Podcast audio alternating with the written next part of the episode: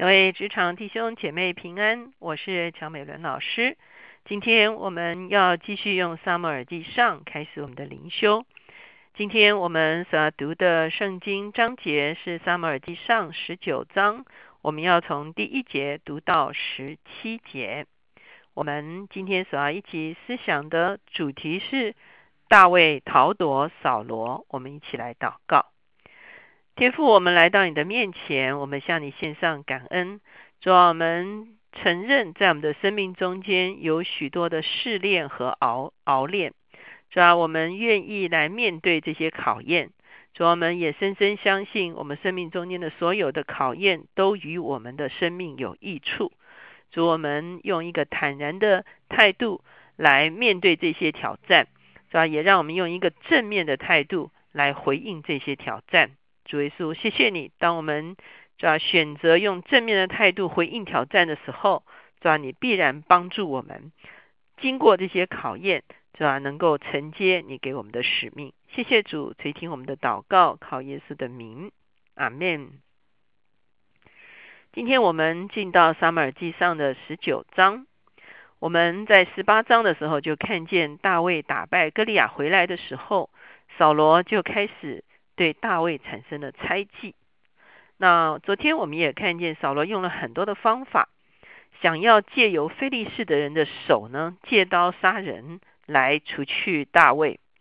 甚至他不惜用他的两个女儿来做赌注。啊，那可是最后呢，他还是不得不将他的女儿米甲嫁给大卫。那在这样的一个情况中间，其实我们会在想，既然啊大卫跟扫罗已经结成。啊，亲戚哈，那是不是扫罗从此之后呢，就可以宽待大卫哈，甚至觉得大卫是为他所用的，以至于他就不再用一个想要除灭大卫的态度来面对大卫。可是事实上呢，却刚好相反。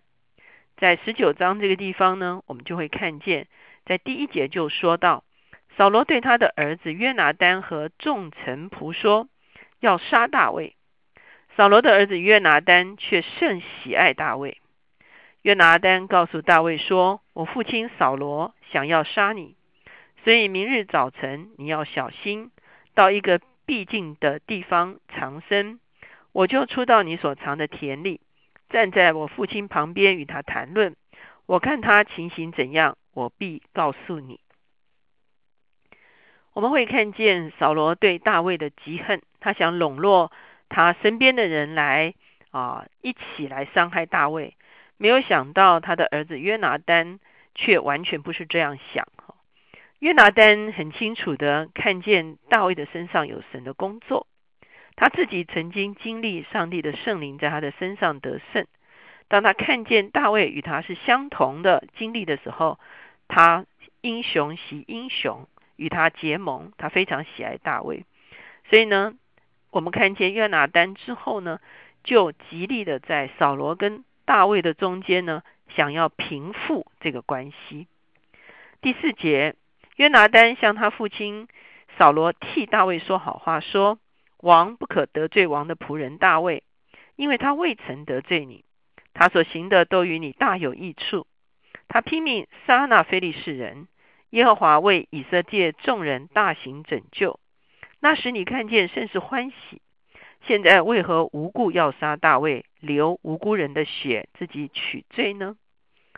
扫罗就听了约拿丹的话，就指着永生的耶和华起誓说：“我必不杀他。”约拿丹叫大卫来，把这一切事告诉他，带他去见扫罗，他就仍然侍立在扫罗面前。在这个地方，我们会看到约拿丹就来劝说他的父亲。第一个呢？大卫没有做错什么事情。第二个呢，大卫对王跟对以色列都是大有益处。好，第三个呢，如果杀了大卫，其实是自己啊犯了这个流无辜人血的罪哈。所以呢，约拿丹极力的在扫罗跟大卫的中间呢，来替大卫求情。那这个时候，扫罗听了约拿丹的话，他就决定，他说：“我不杀大卫哈。”所以约拿丹认为这个关系已经平复了哈，所以大卫又重新回到扫罗的身边。可是接下来的时候，我们会发现所发生的事情，再一次让我们看见，当扫罗失去神的同在的时候，他往往就成了仇敌的一个工具。哈，我们会看见仇敌一定不乐意看见大卫继续得胜，因为大卫的得胜其实就是上帝的得胜。所以呢，仇敌想尽办法使用或者是利用扫罗来攻击大卫。第八节。此后又有征战的事，大卫出去与非利士人打仗，大大杀败他们，他们就在他面前逃跑。从耶和华那里来的恶魔又降在扫罗身上，扫罗手里拿枪坐在屋里，大卫就用手弹琴。扫罗用枪想要刺透大卫，钉在墙上，他却躲开。扫罗的枪刺入墙内，当夜大卫逃走，躲避了。接下去我们会看见，因为神的灵在大卫的身上，所以大卫就节节的战胜。哈，每一次出去打仗都得胜。哈，因为这是神把得胜赐给他。所以呢，这个仇敌又来搅扰扫罗。以前我们已经有解释过，那文字上说从耶华那里来的恶魔，事实上是因为神的灵不与扫罗同在呢，所以仇敌就有。机会来搅扰他哈，只是神没有去干预这件事情而已。所以呢，这个邪灵来搅扰扫罗的时候呢，扫罗手中拿着枪，大卫在他旁边弹琴的时候呢，我们看见大卫还是在侍奉扫罗，扫罗就拿枪要刺透大卫，那大卫躲开了以后，他就逃跑了。这就是大卫开始他流亡生涯的一个开始啊。在这个时候，我们看见最作难的呢，就是米甲。哦，一方面她是扫罗的女儿，一方面她是大卫的妻。好，她究竟在这个中间要怎么办呢？十一节，扫罗打发人到大卫的房屋那里去窥探他，要等到天亮杀他。大卫的妻米甲对他说：“你今夜若不逃命，明日你要被杀。”于是米甲将大卫从窗户里坠下来，大卫就逃走躲避了。米甲把家中的神像放在床上，头枕在羊山羊毛装的枕头上，用被遮盖。扫罗打发人去捉拿大卫，米甲说他病了。扫罗又打发人去看大卫，说当连床将他抬来，我好杀他。使者进去，看见床上有神像，头枕在山羊毛装的枕头上。扫罗对米甲说：“你为什么这样欺哄我，放我仇敌逃走呢？”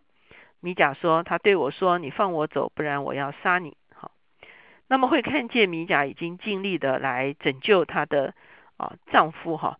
可是呢，从此之后呢，大卫跟米甲的关系呢，就有了一个完全的一个啊断绝哈。坦白讲，从做一个父亲扫罗的一个立场呢，他其实是把自己的女儿呢。逼到了绝境，哈。我们知道后来米甲又嫁给其他的人，哈。后来大卫呃做王之后把他接回来的时候呢，米甲跟大卫之间也有很深的歧见，哈。可以说从一个角度来讲，米甲一生其实没有得着他所向往的这个幸福，所以呢，我们会看见扫罗的不智，哈，其实伤害了自己的啊儿女。那在这个中间呢，我们看见大卫开始他的流亡的生涯。前面我们有讲到说，一个君王做王有三部曲：私下高丽，好以后呢，他打仗之后证实他的确配做王，之后他会得着永代。从某一个角度来讲，大卫其实这三个经验都已经经验过了。萨母尔曾经高丽他，以后他打打败歌利亚，而且他也屡次的战败了非利士人。他也得到了众人的拥戴，可是我们会看见，在这个地方，上帝却让他做王有了一个迟延。而在这个迟延的过程中间，我们看见的确是对大卫很重要的一个考验。这个考验是两方面的。第一个考验，大卫去会去投靠外邦的神明吗？还是他是会持续的投靠耶和华？第二个考验，大卫会用不法的手段。除掉扫罗吗？还是他会尊重上帝在扫罗身上的工作？我们看见在大卫逃夺扫罗的这个过程中间，这两件事情就一直的考验着他，一直到他做王之后，他有一个诗歌，他就讲到说，神赐他力量，他仍然倚靠神，神赐他力量，让他节节继续的得胜，而且呢，他没有用任何不法的手段在扫罗的身上做一个啊得罪神、得罪人的事情，所以呢。他逃躲在很多的山穴啊洞穴的里面，他仍然弹琴，仍然敬拜他的上帝哈。我们看见这个对大卫来说是一个很重要的考验，而这个考验也考验着他的能力。他在啊除了带领军队之后，他后来也带领了很多的草莽人士哈。他的领导力，好，他的这个依靠上帝的信心。